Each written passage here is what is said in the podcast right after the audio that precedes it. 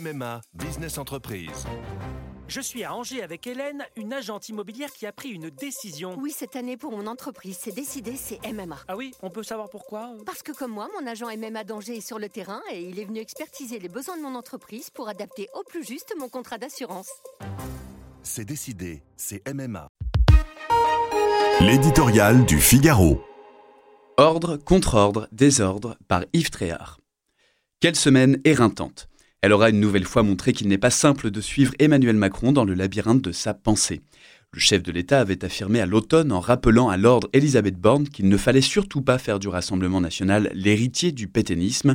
Lundi, dans un entretien à l'Humanité, il a pourtant exclu le RN de l'arc républicain. Mercredi soir, à l'occasion de l'entrée de Missak et Manouchian au Panthéon, célébré au nom de la résistance étrangère, il prononce une ode au communisme, oubliant qu'il fut le cimetière de dizaines de millions de personnes. Puis, en cette fin de semaine, il devait se consacrer au monde paysan, en colère contre les normes et l'écologie punitive.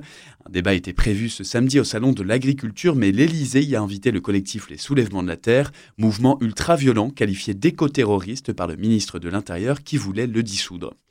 La présidence a eu beau plaider l'erreur, le mal était fait, les agriculteurs sont furieux, même le ministre Marc Fesneau ne comprend pas cette invitation inopportune.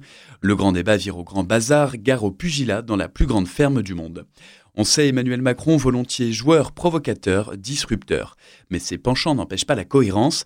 Certes, depuis l'épisode des Gilets jaunes, il va de crise en crise dont il ne porte pas toujours seul la responsabilité. Pour mieux se poser en arbitre, cherche-t-il dans une option un tantinet cynique à faire monter les extrêmes Ou plus prosaïquement tâtonne-t-il? Celui qui reprochait à François Hollande de présider en zigzag ressemble chaque jour davantage à son prédécesseur.